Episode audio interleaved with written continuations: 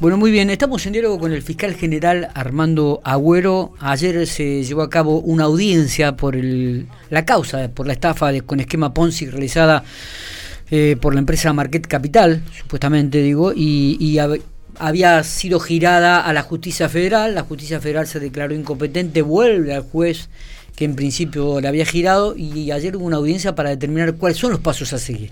Armando, gracias por atendernos, buenos días y cuáles son la información que tenemos al respecto sobre esta causa. Hola Miguel, ¿cómo te va? Bueno, sí, un poco Miguel, como vos lo contaste. Eh, esa causa mm, nació la investigación acá en Pico, nosotros avanzamos un montón en esa investigación, en un montón de denuncias que se hicieron por diferentes personas que, que, que están damnificadas o que se sienten damnificadas porque no han podido recuperar sus, ahorros. Y en la medida que se iba investigando esa causa, se, se empieza a advertir de que, más allá de que las personas llevan dinero y, los otros se comprometen a devolvérselo con un interés, eh, la mecánica que suponía generar ese interés em, afecta a, em, a, intereses del Estado Nacional, ¿no? Esto es, eh, para ser una entidad financiera tenés que tener una habilitación al efecto y, y que facturar y tener que demostrar el origen de los fondos, el destino y la ganancia, porque el Estado internacional le interesa la facturación y le interesa los ingresos y la regulación del sistema financiero. Cuando vos no, no cumplís con esa exigencia, empezás a afectar intereses financieros del Estado Nacional, entonces cualquier investigación que tenga que ver con lavado de activos, intermediación financiera, compra y venta de dólares o cualquier otra moneda extranjera, eh, de que tiene que ver con la ley cambiaria, cualquier investigación que gire en esos temas eh, es, de, es de exclusivo eh, ámbito de la justicia federal. Es decir, tiene que intervenir un juez federal y un fiscal federal. El fiscal haciendo la investigación y el juez controlando esa investigación. Nosotros cuando empezamos a investigar esta estafa, que, es, que es un delito sí provincial, la estafa es un delito provincial porque no hay intereses nacionales, sino hay que interés de un particular. No sé, vamos a suponer Miguel que llevó la plata a lo de Juancito, Juancito no se la devolvió, cuando no se la devuelve el interés afectado es solo el de Miguel.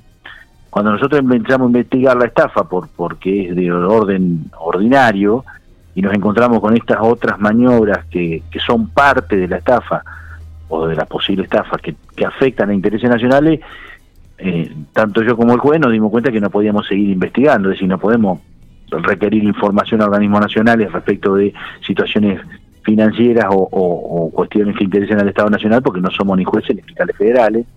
Eh, y entonces eh, yo puse en conocimiento de esto al juez, el juez comparte la misma posición y, la, y los abogados que intervienen en diferentes tanto representando a las víctimas como a los imputados, estaban de acuerdo de que esto debe seguir su investigación en la justicia federal. La justicia federal la recibe y dice que, em, que sí, que hay hechos que pueden ser de orden federal, pero que a, este momento no están para ellos suficientemente probados y que tenemos que seguir con la investigación. El juez de Pico dice, no, nosotros no podemos seguir investigando porque justamente estamos diciendo que estamos investigando algo que no es de nuestra competencia, no podemos investigar cuestiones que afectan al Estado Nacional. Y entonces ahí están los dos jueces eh, en oposición. Ninguno de los dos, uno dice yo no puedo investigar esto porque es de orden federal y el otro dice sí, yo puedo investigarlo pero todavía no, seguí trabajando un poco más. Y el de acá dice yo no puedo trabajar más porque esto lo tenés que trabajar vos, no yo.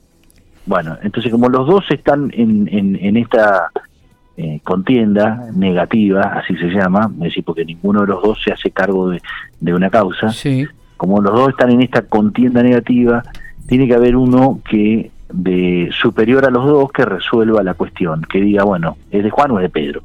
¿Es del juez de la provincia o del juez federal?